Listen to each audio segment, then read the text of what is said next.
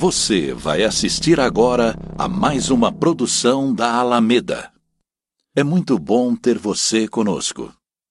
Hoje estão conosco Sebex, Sindosp, Arte Vídeo, Bourbon, Inteleto, KLP, Lefeti, Locabem, Pense numa notícia, pesquisa na hora.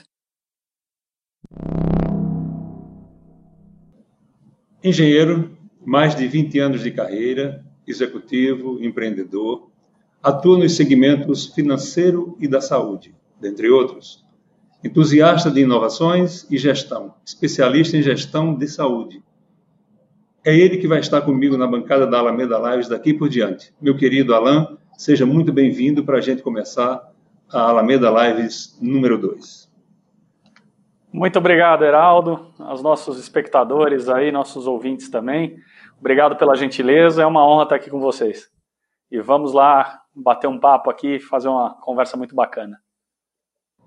Francisco Balestrin, médico, presidente do Sindosp, Sindicato dos Hospitais, Clínicas e Laboratórios do Estado de São Paulo, presidente do Conselho de Administração do CIBEX, Colégio Brasileiro dos Executivos da Saúde, especialista em saúde pública, administração em saúde, e administração hospitalar, e um dos maiores incentivadores da Alameda Lives.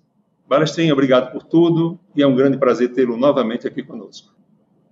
boa tarde, obrigado. Para mim, realmente é um prazer estar aqui com vocês nesse bate-papo aqui que nós vamos ter agora à tarde. E eu já começo, Balestrin, com a primeira pergunta para você. Você costuma brincar que está há tanto tempo na estrada que quase trabalhou com o cientista Oswaldo Cruz. Você é uma figura respeitadíssima no setor de saúde e sempre é chamado para falar de temas relacionados a trabalho e negócios. Hoje eu gostaria de começar lhe pedindo para falar um pouco de você, da sua história e dos seus planos. Heraldo, é, bem, obrigado. Eu, eu, gosto de falar mais dos outros, né? como, aliás, como todo mundo gosta, né? Mas eu acho que você já colocou aí, eu sou médico de formação, mas é, muito precocemente eu resolvi entender que o fato de você ser médico não necessariamente é aquilo que a saúde está precisando. Né? A saúde é um complexo de inteligência, vamos assim colocar, onde você, de alguma forma, para prover aquilo que é esperado das pessoas, para as pessoas, que é a saúde, você precisa ter um conjunto tão grande de profissionais e de estruturas trabalhando que muitas vezes você, quando pensa que saúde é só aquilo, você acaba é, não provendo aquilo que é importante para o cidadão. E, na minha opinião, a coisa mais importante para o cidadão é o acesso. Né? O acesso, sem dúvida nenhuma, é a questão primordial da saúde. É verdade que o acesso com qualidade é melhor ainda. Mas, então, por conta disso, eu resolvi, eu fiz clínica médica, e depois resolvi, de alguma forma, fazer é, uma formação em gestão de saúde, porque eu achava que era exatamente isso que faltava para, para que a gente pudesse ter um entendimento mais global. Isso já fazem muitos anos, então eu fui para a Fundação Getúlio Vargas, fiz, na época, um curso de extensão, né, de especialização na área de gestão, fiz um curso da Fundação Getúlio Vargas, que era focado na área de gestão de saúde, que era o PROASA. Fiz também uma nova residência, uma residência focada exatamente em administração de saúde. É, e com isso também achei que a questão da saúde individual era, ela era importante, claro, porque cada um de nós tem a saúde como um bem principal, né?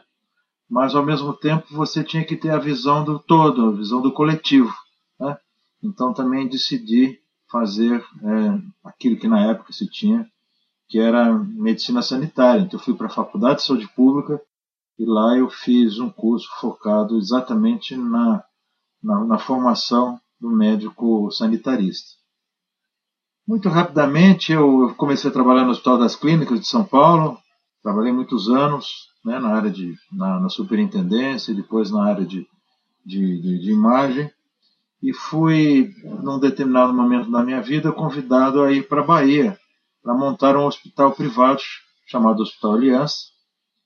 É um belíssimo empreendimento, principalmente aqueles que conhecem sabem que é um, um sonho, que é foi exatamente o sonho do então presidente e um dos proprietários da Companhia de Seguros Aliança da Bahia, e que eu tive a oportunidade de ajudá-lo. Né? Ele foi o grande mentor, mas eu tive a oportunidade de ajudá-lo na concretização deste sonho. Então, nós, nós em 1993, olha, vejam quantos anos, a gente fundou, né, ou abriu, o Hospital Aliança da Bahia, que hoje, inclusive, é, em fevereiro, ele foi, ele foi vendido para a Reddor.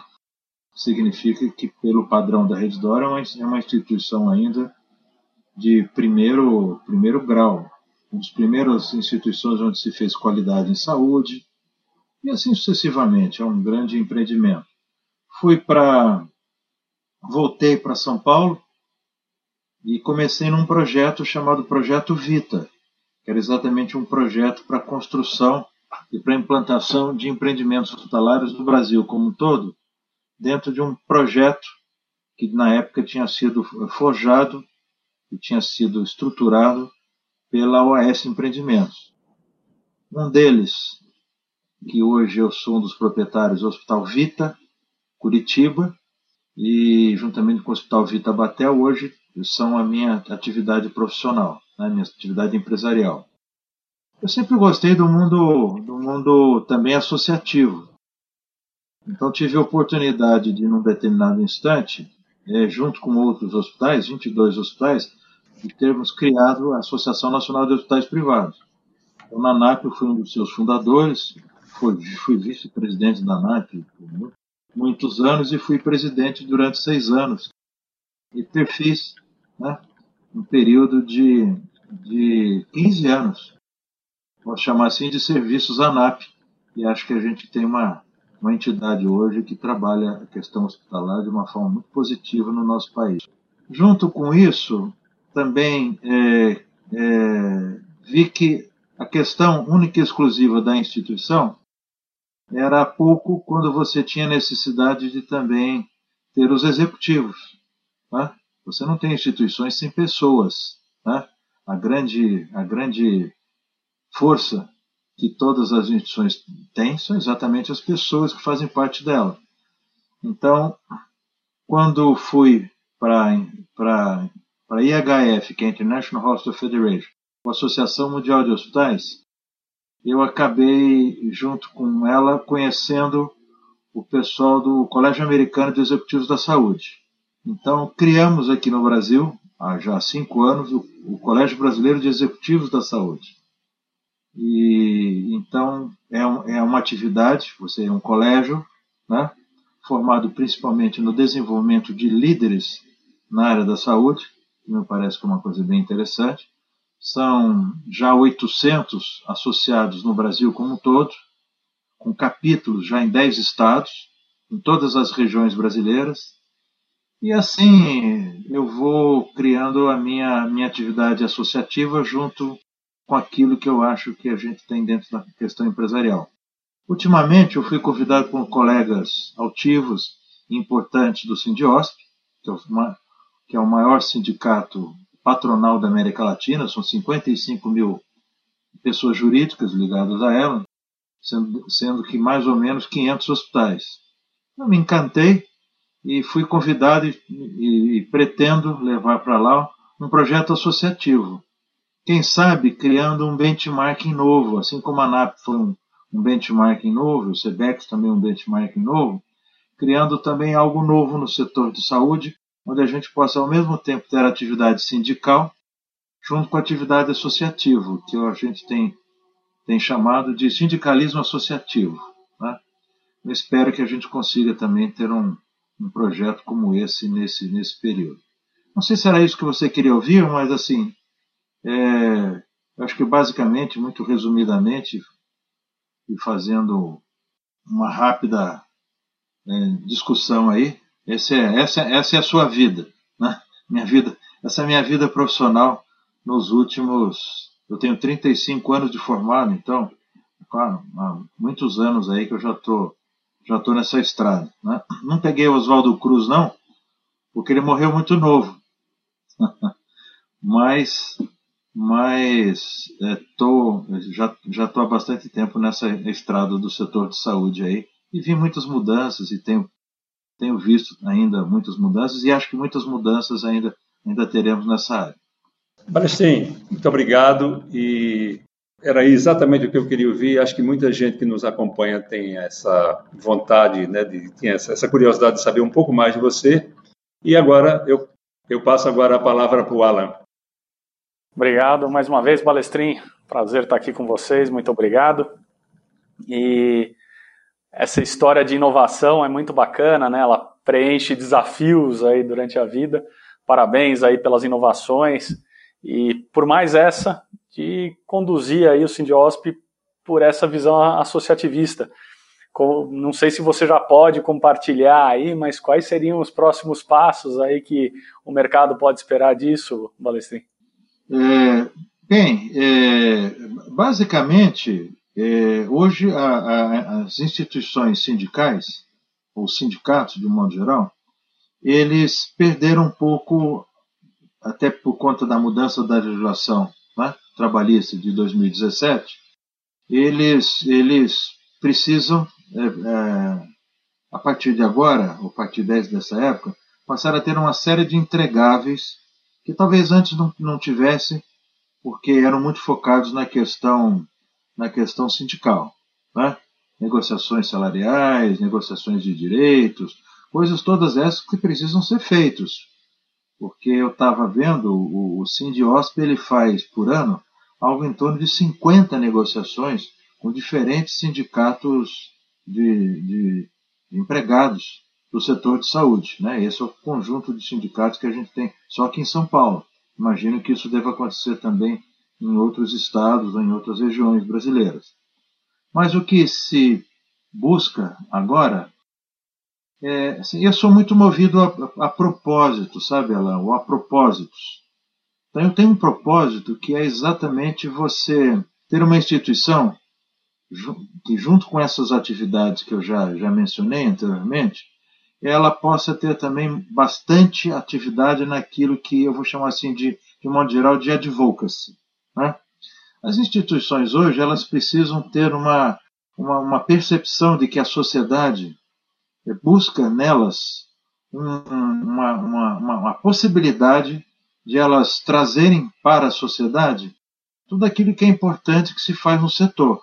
Né? Então, é, quando você fala principalmente no setor de saúde, hoje o setor de saúde é um setor que, que vem sendo assim muito, muito pressionado, vamos assim dizer, ele tem uma série de características que precisam ser determinantes e que precisam ser claras.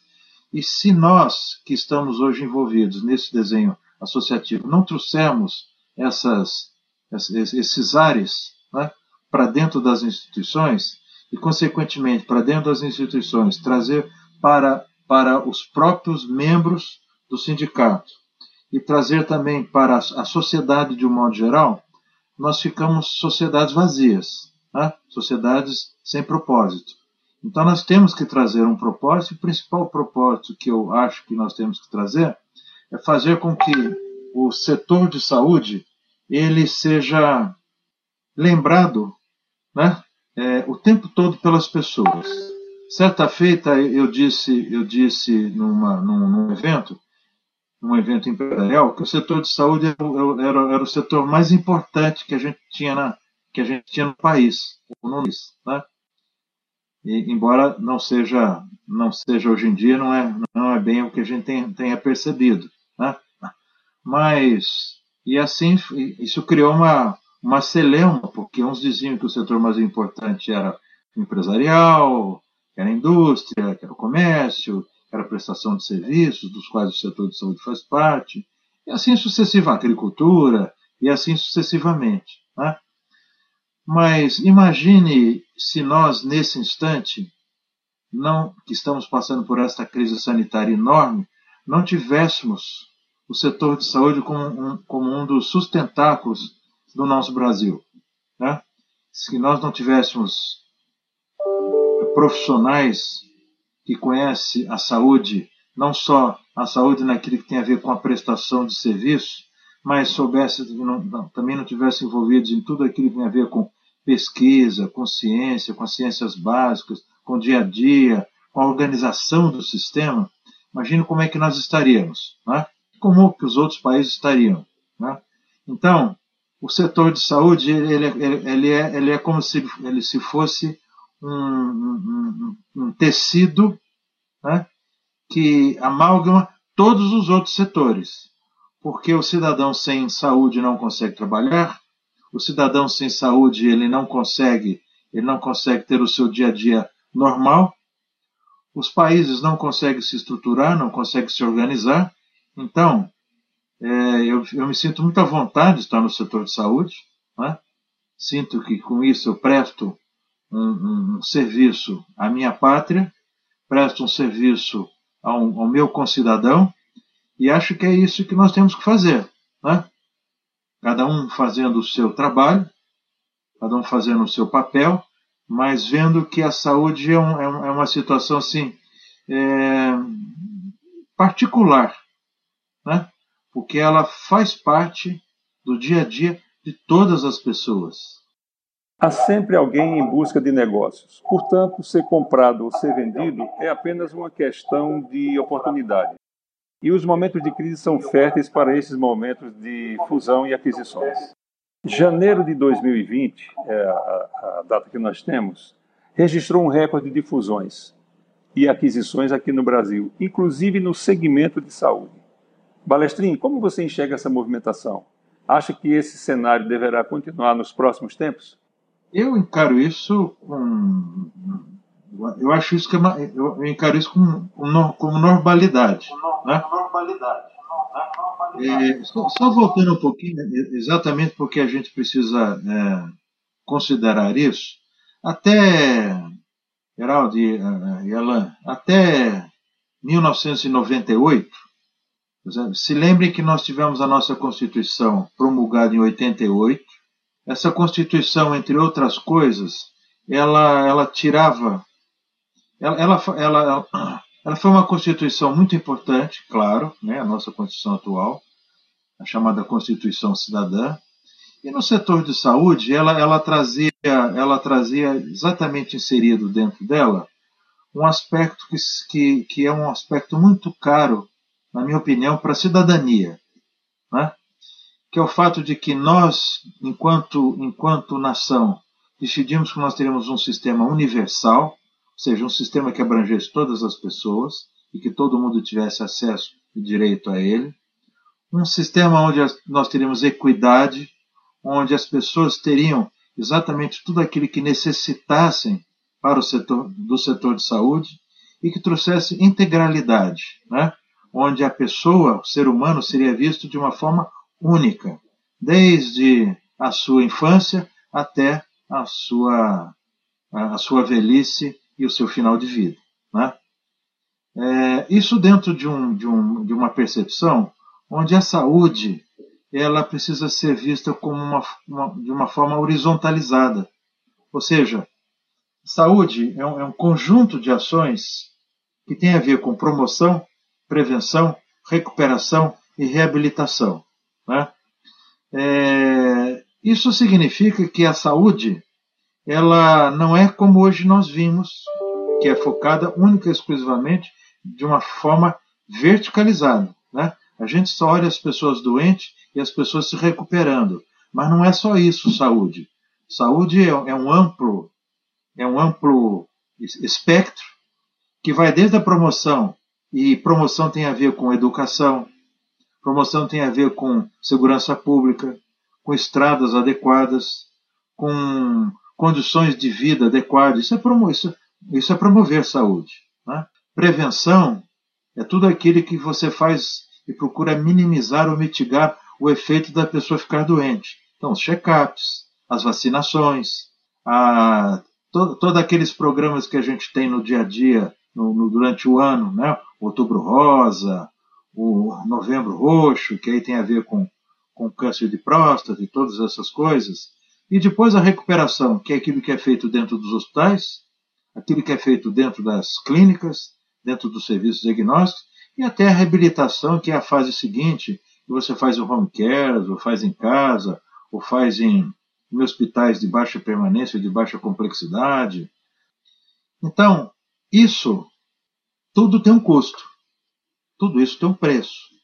E esse custo ele é financiado tanto pelo setor público quanto pelo setor privado. Né? O nosso país, a nossa Constituição permite isso.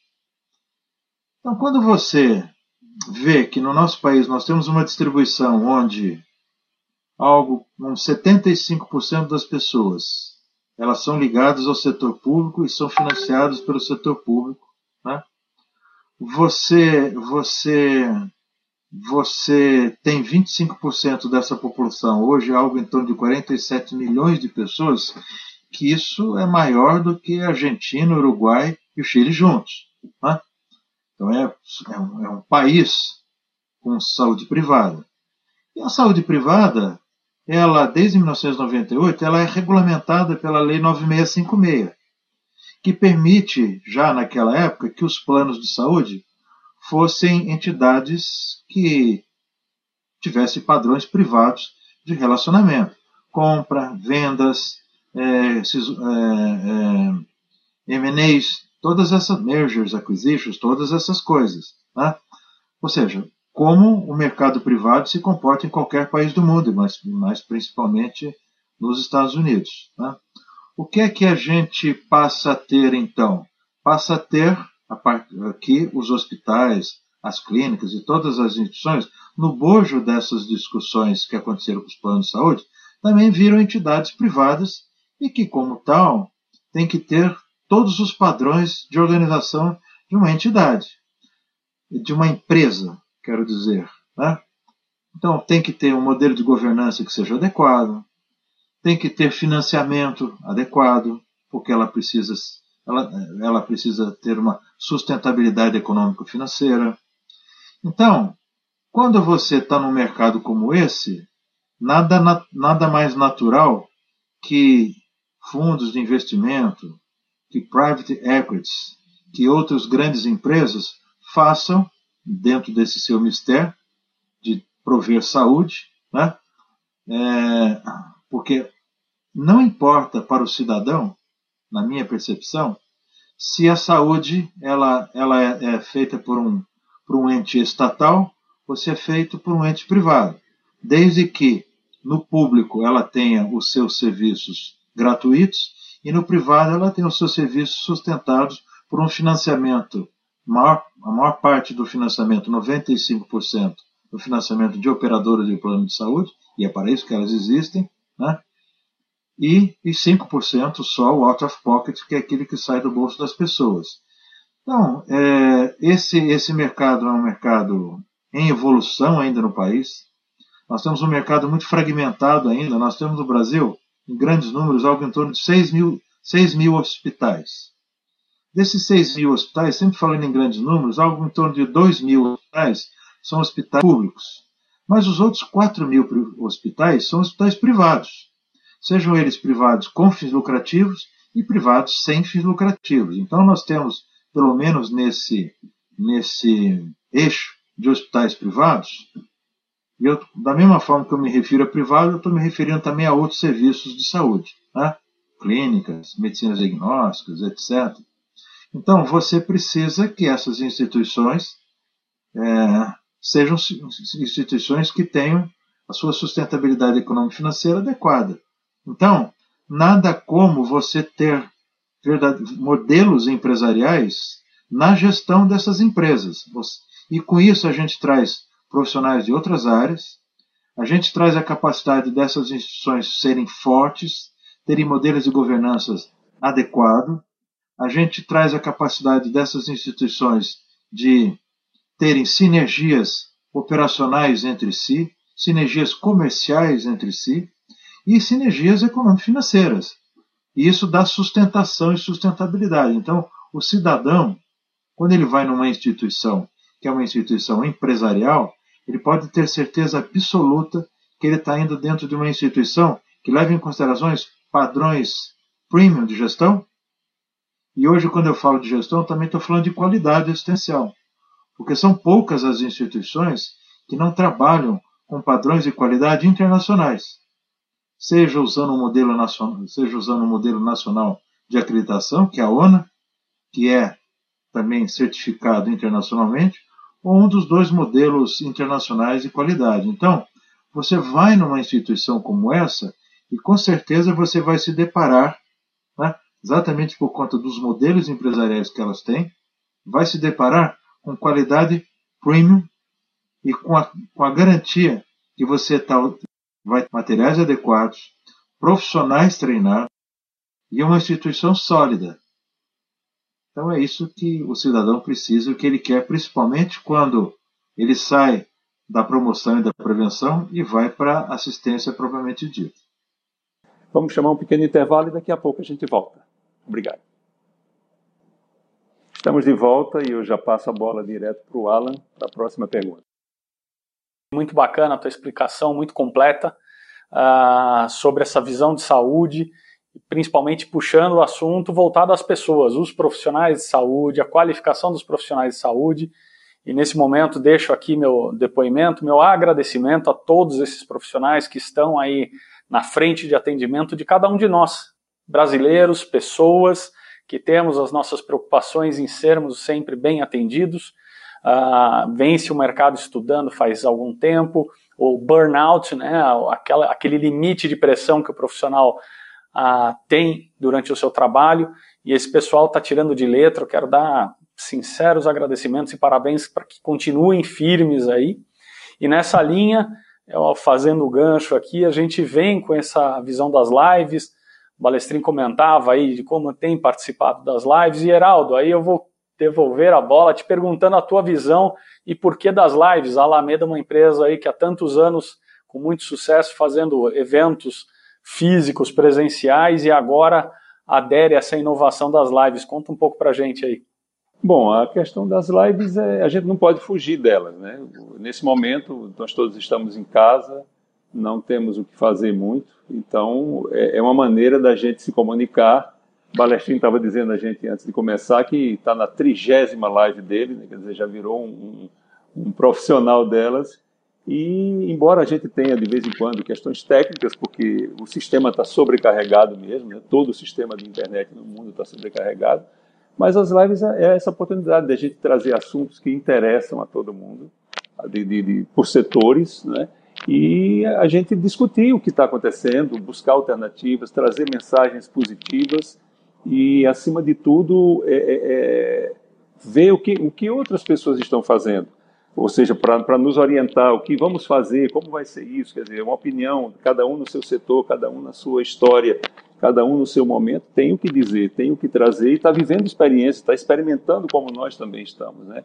Então, a, a, Alameda Lives é um projeto da gente e que, acima de tudo, abre muito espaço de trabalho para pequenas empresas brasileiras como nós. Quer dizer, isso aqui é, um, é uma, uma associação de várias pequenas empresas para trazer esse tipo de, de, comunicação, porque eu acredito muito que o próximo passo das lives é elas se profissionalizarem cada vez mais e talvez se transformarem mesmo num novo canal de comunicação. Elas deixarem de ser aquelas apenas uma reunião de trabalho um pouco mais é, é, é, sofisticada e passarem a ser mesmo um canal de comunicação, onde elas podem dividir e se espalhar por, pelas redes sociais, por outros canais de mídia tradicionais, inclusive. Né? Balestrin, você diz muito bem que a telemedicina é coisa antiga e vem desde os tempos em que uma mãe telefonava para um pediatra para tratar de problemas de saúde do, dos filhos em casa. E a questão da telemedicina agora ela está na crista da onda, porque com a, com a pandemia passou-se a, a, se utilizar muito dela por razões óbvias também. E também a telemedicina é um veículo de, onde, onde centros menos avançados podem ter a participação de profissionais de primeira linha mundial num procedimento mais mais, é, mais delicado, mais, mais complexo e acompanhamento e orientação tudo mais. Sem contar uma coisa que eu sei que você sempre toca nesse ponto, que a telemedicina passa a ser um canal de acesso à, à, à saúde para a população, de educação, de veiculação de, de práticas de saúde para a saúde preventiva, inclusive, não só a curativa. Mas assim, eu percebo que toda vida que se fala em telemedicina parece que a gente tem um tabu, né? em tempos normais, pelo menos. É uma coisa que incomoda, que, que não, é, não, não flui muito como deveria fluir. Então eu lhe pergunto, por onde passa o desatar desse nó da telemedicina hoje no Brasil? Governo, é, Conselho Federal de Medicina, ANS, Parlamento. Como é que a gente vai conseguir finalmente desatar esse nó e a telemedicina virar uma realidade com tudo de positivo que ela pode oferecer? O Heraldo, é, vamos lá, dizer, todo mundo na vida o que quer ter a vida é uma grande experiência, não é? Então, em cada um dos setores que a gente está, o que a gente vivencia, o que se quer é, hoje é ter experiências. Né? Então, por exemplo, a minha filha, ela estuda, ela, ela estuda no exterior. Mas por conta dessa situação toda que aconteceu, ela veio para casa em março, claro, né? até porque ela estava num desses países que tem uma, uma, uma, um desses. Ela também estava num desses países onde o governante achava que isso não era uma coisa muito séria. Né? Então, isso ela, a gente achou melhor que ela viesse para cá e ela continuou a ter as suas aulas através de videoconferência. E uma das coisas que a gente sempre conversava com ela era o que, é que ela sentia mais, mais saudades. Porque, afinal das contas, ela estava tendo as mesmas aulas, com os mesmos professores, com, a, com, a mesma, com, com o mesmo formato, mesmo conteúdo. Então, o que, é que acontecia? E ela me dizia exatamente isso. Eu, eu não estou tendo a experiência de vivenciar uma vida universitária, de estar num outro país, de estar com amigos, com colegas e conversar com as, com as pessoas quando eu quero. Seja, perdeu a experiência. É? É, o setor de saúde, ele também, de alguma forma, ele vive isso. É? Quando a gente fala em telemedicina, e você falou muito bem, e é algo que eu, que eu sempre sempre digo, é, é, sempre digo porque aprendi com pessoas que sabem e que conhecem isso bem melhor do que eu, que esse é que a, a grande vantagem né, da telemedicina é dar o acesso ao cidadão. Na educação, o ensino à distância dá o acesso. Mas nós aqui hoje estamos tendo acesso uns aos outros exatamente graças a esse meio de comunicação, de videoconferência, que a gente tem os mais variados. Né? mas isso nos dá acesso. Mas é claro que quando a gente está numa situação como essa, a gente perde algumas oportunidades de ver o, corpo falando, de trocar realmente aqueles a capacidade de você ver o que é que um, o que é que o outro está tatuando ou não está tatuando. Então, essas coisas, embora elas sejam importantes e substitutivas, elas sempre faltam alguma coisa. E esta alguma coisa é experiência. Né? Então, quando a gente fala em telemedicina, a gente tá, pensa também que está faltando algo. Né? O que, que pode estar faltando na telemedicina? E é o que se diz aí muito, e foi exatamente isso que durante muitos anos. É, a, a, última legislação nossa que nós temos é de 2002, a última regulamentação do Conselho Federal de Medicina. O ano passado tentou-se fazer uma regulamentação e ela não foi exitosa, porque ela, ela foi muito conflituosa na sua discussão. Esse ano nós tivemos a lei do Ministério da Saúde que permite, no âmbito do Covid, usar a telemedicina exatamente para diminuir o fluxo e, facilitar o distanciamento social. Não se sabe ainda o que é que vai acontecer. E o grande aspecto que se coloca não é tanto esse aspecto que eu estou dizendo para vocês, né, da experiência, é o aspecto que tem a ver, segundo dizem aqueles que são detratores da telemedicina, que de alguma forma você perde a oportunidade do relacionamento médico-paciente. Mas eu, eu pergunto para vocês: o cidadão que muitas vezes mora numa periferia, ou que precisa de um atendimento numa UPA, que precisa de um atendimento num hospital, e às vezes vai para essas instituições, Quanto que ele tem de oportunidade de não experimentar um relacionamento médico-paciente? Ele entra, o médico às vezes nem, nem, nem se levanta, muito menos levanta o seu olhar, já pede um conjunto enorme de exames, porque ele tem um prazo para fazer a consulta, cinco minutos, quatro minutos, dez minutos. Ou seja, não é exatamente isso. Né? É claro que a telemedicina ela tem algumas deficiências. Você não consegue examinar o paciente muitas vezes. Você trabalha muitas vezes só com os sinais, né? só com os sintomas que o paciente está se está referindo a você. Se você tem dificuldade para fazer uma propedêutica. Mas quando essas coisas acontecem, imediatamente o cidadão ele é convocado a ir à instituição de saúde. Mas o que ninguém consegue mesmo é passar empatia é ter, é ter exatamente esta condição de relacionamento médico-paciente. Então, se a relação médico-paciente ela é ruim ao vivo, por que que ela, por que que ela sendo ah, através de videoconferência, por exemplo, através de vários mecanismos, ela será pior? Eu não acredito nisso. Ao contrário, eu acho que ela vai ser até melhor, porque com este mecanismo as pessoas vão ter que se olhar, vão ter que conversar. Necessariamente você vai ter que ter um tempo e um espaço para ter um diálogo entre o médico e o paciente, porque senão ele também não consegue captar absolutamente nada. E muitas vezes, onde você tem a telemedicina, você não tem, você não tem acesso a exames diagnósticos, você não tem acesso a uma série de coisas que eventualmente vão, vão, vão é, da mesma forma que um cidadão que está lá e que não dá nenhuma atenção, pelo menos com a telemedicina, ele terá, é, com certeza, a oportunidade de ter acesso. Eu sou plenamente favorável à telemedicina, como sou favorável a qualquer é, método né, novo de transformação digital que a gente tenha na nossa sociedade. Eu não estou falando só da saúde. Né? Há quanto tempo que a gente não vai num banco?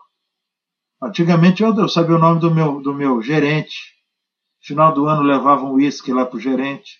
Eu nem sei quem é meu gerente hoje. Me sinto tão bem atendido pelo banco quanto era antes. Aliás, melhor. Né? Muitas vezes melhor. Porque é mais rápido, mais urgente. Outro dia eu estava brincando quando eu, quando eu, quando eu ia em banco e eu via aquela fila de idosos que era atendida mais rapidamente, era menor naquela época. Né? Meu sonho era fazer 60 anos para poder pegar aquela fila. Né? Hoje Hoje já passei por esse sonho e não o desejo mais. Né? Não vejo vantagem nenhuma em ter tido esse sonho alcançado. Mas vejam como eram as coisas. Né? Hoje qualquer cidadão tem acesso. Isso, sabe, a gente, a gente precisa, nós precisamos ter, ter uma visão é, proativa em relação a tudo que acontece. Quem hoje quer ter uma consulta por telefone, né? como era antigamente. Até porque hoje, se você fizer uma coisa como essa, você corre o risco, você corre um risco é, de fazer um diagnóstico inadequado, você corre um risco de, de, de, através dos mecanismos que você tem, de você ter algumas responsabilidades cíveis, criminais até. Então é melhor que você tenha telemedicina e que ela possa, junto com acesso, ter padrões e parâmetros a, a, absolutamente adequados. E como você falou, isso permite que nós tenhamos acesso. Eu, todos nós já devemos ter visto algumas lives de artistas né, internacionais. Antigamente você tinha que ir no show, lá presencialmente, ou comprar o DVD depois. Né? Hoje você consegue ter acesso na hora. Quantos shows que eu já não assisti de artistas nacionais e estrangeiros graças exatamente, vamos chamar assim, a, essa, a esse teleshow, né? já que não é telemedicina. Então eu vejo isso de uma forma muito importante, muito adequada, e de novo, provavelmente com o tempo, de tempos em tempos, a gente vai ter essa oportunidade de ter uma experiência melhor. Né? Ou de ir num show de tempos em tempos, e de ir num congresso. Hoje a gente já tem congresso através de, tele, de teletransmissões. Né? Você não, você não faz, evidentemente, aquilo que uma das coisas que é mais importante no Congresso, que são os networkings. Né? Mas quando é que a gente vai conseguir de novo ir no Congresso? E ter lá 300, 400, 500, mil? Eu já fui em congresso de 80 mil pessoas nos Estados Unidos. Então imagine hoje pensar numa coisa como essa e como isso seria um, um, um, um foco né, de, um, de uma Covid-19. Então a gente tem que se adaptar E, e mais, aquilo que for positivo que acontecer de adequado, a gente não voltar, não trazer para trás. É, eu, tenho, eu tenho a impressão que essa questão do, das lives dos artistas, é, é, eu tenho conversado inclusive muito com um amigo querido, Diniz, e a gente fala o seguinte, que o que eu penso, ele me perguntou certa feita sobre isso, eu penso assim, que alguns segmentos, como o segmento do, do espetáculo, eu acho que as lives vão ser uma, uma, uma alternativa apenas, como ela está sendo agora. Porque você tem uma questão imprescindível, que são os efeitos especiais, que é a, a iluminação cênica, que é a, a questão da, da, do design sonoro. Então, esse, esse, esses fatores que são exclusivos da área de espetáculo, eles exigem a questão presencial. Eu acho que logo que o setor puder, ele voltará imediatamente para se recompor como ele era antes. E as lives vão passar a ser um instrumento de lançamento de um produto, de um disco, de uma música, de um filme, enfim, para alcançar o mundo todo né, de uma forma rápida em casa, como a gente está nesse momento.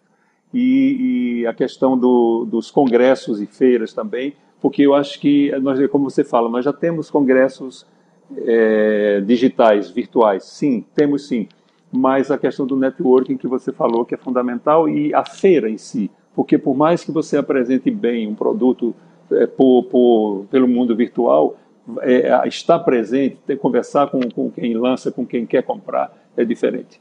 E Alan, o que é que você tem para nós agora?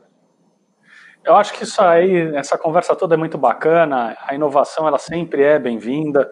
Ah, acho que tem um processo de aculturamento e amadurecimento disso tudo, né? A gente não pode ter aquele cuidado de acertar logo na primeira, mas sim vai evoluindo.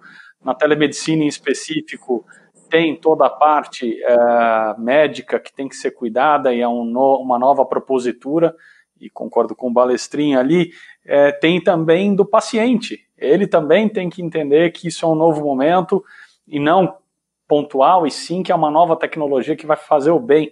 Hoje eu ainda lia uma pesquisa de uma grande revista americana que pegou as principais, as maiores empresas, 500 maiores empresas, e perguntaram para os executivos quando é que eles achavam, em que momento que as, seus funcionários voltariam a voar como era feito antes da pandemia. E 52% deles disseram que nunca. Então, é, é, essa é uma percepção importante, né? Algumas coisas vieram realmente para ficar, pode ser que volte, pode ser que volte mais na frente, mais atrás, mas os extremos são muito ruins de pensar. Nunca vai voltar nada, ou tudo vai ser completamente diferente. Acho que não, acho que nessa, nessa faixa do meio aí, a gente vai ter muita conquista e muito ganho. E a gente observa nessa linha de inovação o Brasil também fazendo seus esforços, então não só a telemedicina, mas a gente tem visto aí, recentemente saiu uma matéria sobre a, um estudo da USP com uma vacina nasal a um custo bem interessante. Isso é muito bacana. A Mendelix, junto com o Sírio Libanês, aí desenvolvendo uma outra abordagem para os testes de Covid a partir da saliva. Isso tem impactos logísticos maravilhosos de custo também. Então, queria ver a, a tua visão também. Como é que você enxerga isso, Balestrinho, nesse momento, principalmente dos impactos na área de saúde? Né, com tanta novos caminhos, você comentava lá de várias pesquisas, como é que é a tua visão dessa inovação especificamente aí para a saúde? É claro, é, a saúde, a saúde é uma coisa interessante, porque a saúde é sempre incremental. Né? A, gente, a gente usava, há muitos anos atrás, o martelinho, o esfigmomanômetro, que é um aparelho de pressão, e o estetoscópio. Aí surgiu o raio-x. Depois surgiu o ultrassom. Mas a gente continuou usando o estetoscópio, o sigmonômetro, o martelinho e o raio-x. Depois saiu a tomografia. A gente continuou usando o martelinho, o estetoscópio, o raio-x, o ultrassom e a tomografia. E assim sucessivamente. Então, o setor de saúde, ele é um setor incremental. Você nunca abandona práticas que você tinha e nem métodos diagnósticos. Porque eu não posso, por exemplo, em sã consciência, o paciente chega para ser atendido e o primeiro exame que você pede dele é uma ressonância. Né? É mais ou menos uma, uma criança, como um, quando nasce, a primeira comida que você dá para ela é um estrogonofe. não há necessidade de fazer, você tem que ter uma coisa incremental. Né? É, então, eu diria para você que as práticas médicas elas vão, elas vão continuar a ser muito semelhantes, sempre incrementais, porém o formato através da qual elas são, são feitas, elas necessariamente elas têm que levar em consideração o momento que elas estão que elas, que elas existem, né? Não faz sentido dentro de uma de, uma, de, um, de, um, de um período onde eu posso ter acesso, por exemplo, à videoconferência, né, para ter uma segunda opinião, para ter uma discussão, para ver um paciente antes dele chegar no pronto-socorro, eu abrir mão disso exatamente por conta de um tradicionalismo. Né?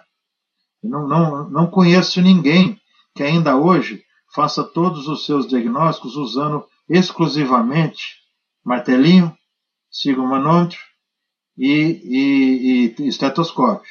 Né? Então, ninguém faz isso. E as escolas médicas elas estão evoluindo. É verdade que as escolas médicas, por, pelo fato de da, da, da medicina ser ao mesmo tempo ciência ser ao mesmo tempo arte, nem sempre elas estão à frente. Né? Elas, não são, elas não são startups. Então, na realidade, as escolas médicas elas vão incorporando esta tecnologia, assim como os hospitais vão incorporando essas tecnologias. Então, eu diria para você que essas tecnologias vão ser apropriadas cada vez mais, e esse caminho é inexorável. Acredito, talvez como você tenha dito, que este mundo do normal, ele vai voltar, né? O velho normal, vamos chamar assim, né? Já que está todo mundo achando que vai ter um novo normal, eu acho que vai ter um velho normal. O velho normal ele vai voltar, na minha opinião, com força quando nós tivermos a vacina. Né? Não será agora, embora a gente esteja, esteja enfrentando essa loucura de pessoas que só. As pessoas pensam de uma forma binária. Né? E o nosso país é, é, é, é incrível como a gente aqui é. Né? O Brasil ou é direito ou é esquerda, ou é bonito ou é feio, ou é honesto ou desonesto, ou é, e assim sucessivamente, né? Vocês estão entendendo o que é que eu estou dizendo. A gente está vivendo num momento de, de, de eu estava do dia dizendo, nós estamos vivendo num momento de catarata ideológica no nosso país. A gente tem ódio, né?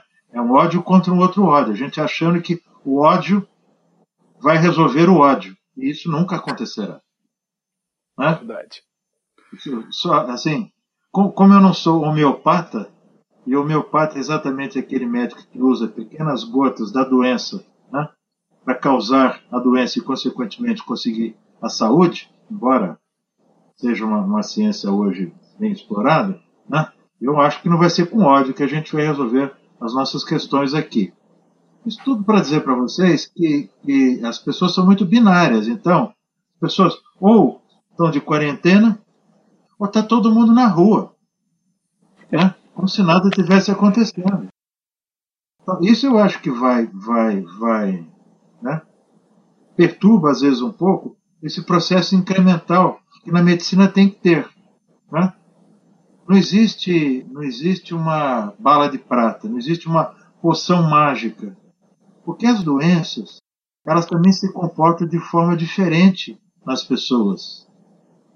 Tem a ver com a genética das pessoas tem a ver com os hábitos de vida dessas pessoas, tem a ver com a forma como as pessoas se relacionam umas com as outras. É por isso que às vezes a gente fala, puxa, fulano morreu com 95 anos e fumou até os 94. Isso pode acontecer, mas na média não é isso que deve acontecer. A Covid hoje está nos ensinando muito isso. Né? Cada um tem um, tem um, tem um, tem um formato para tratar essa, essa Covid-19. Mas no fundo, no fundo é o seguinte: não há tratamento para ela. Ainda não há. Né?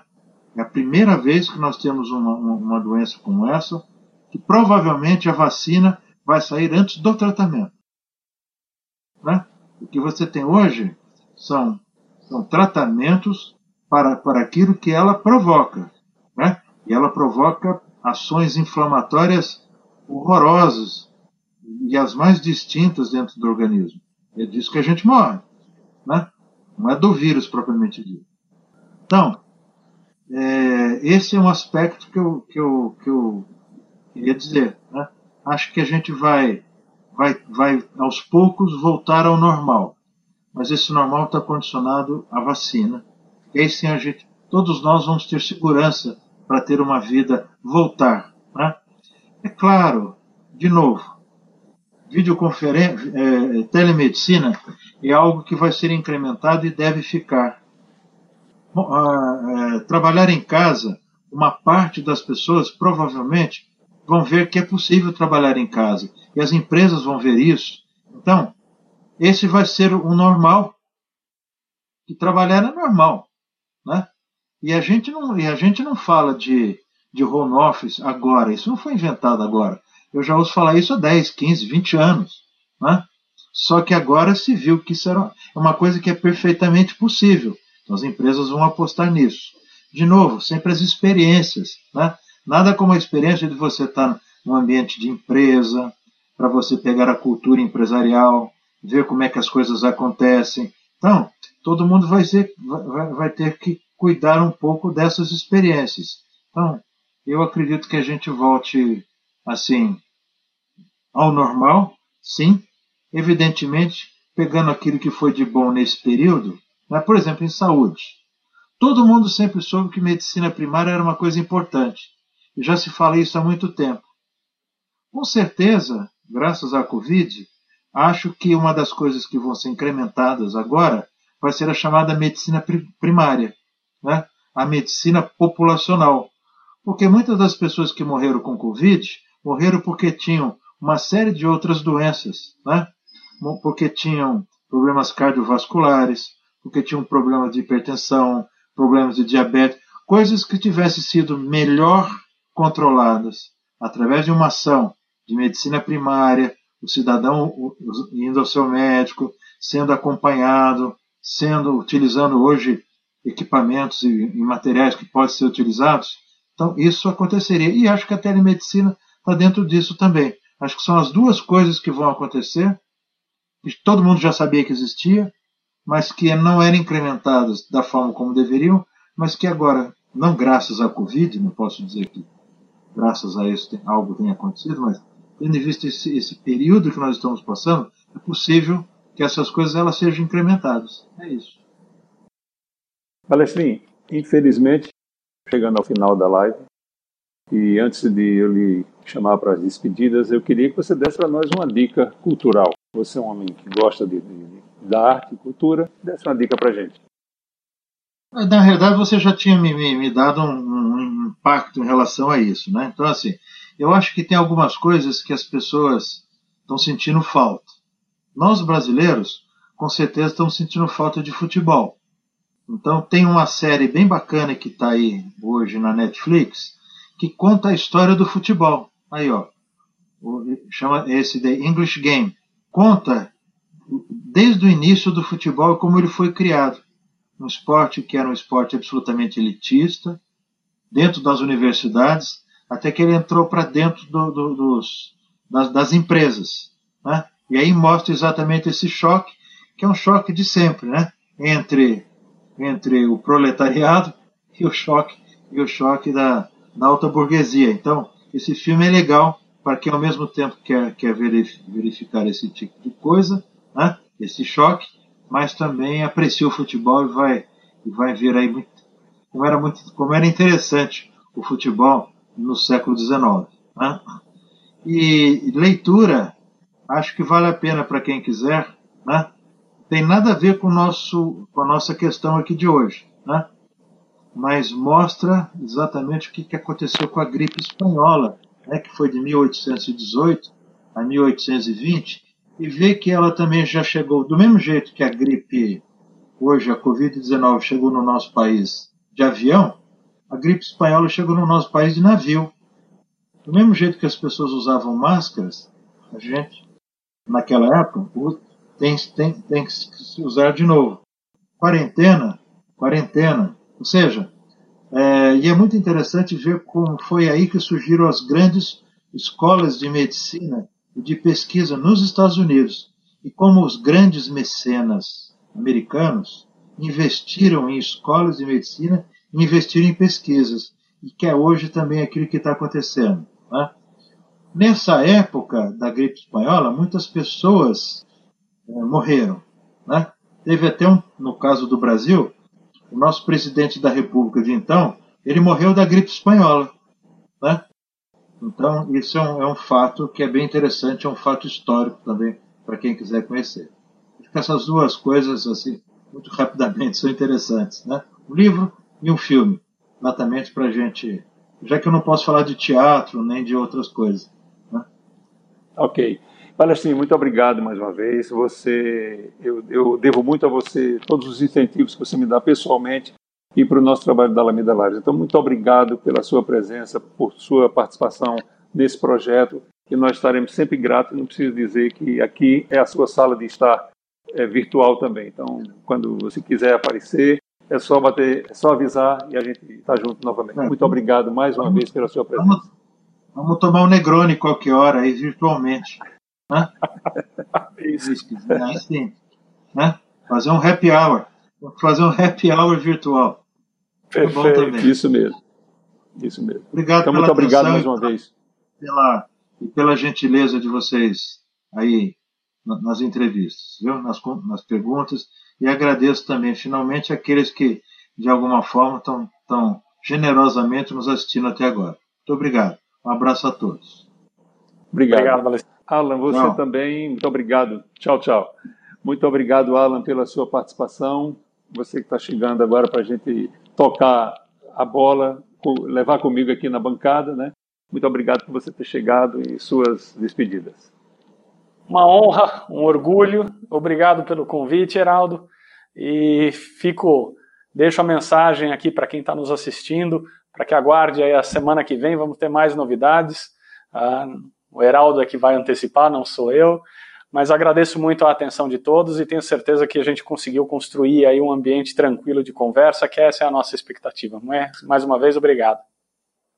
Eu agradeço a todos e muito obrigado a você que esteve conosco aqui na Alameda Lives número 2. Na próxima semana nós teremos a primeira conexão internacional.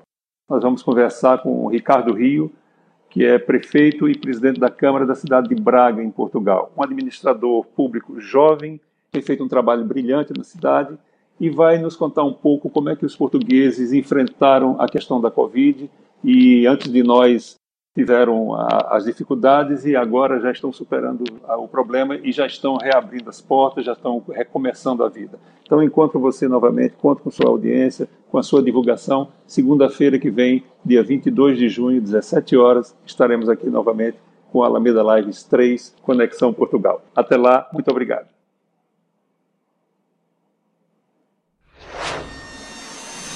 Você acabou de assistir a mais uma produção da Alameda.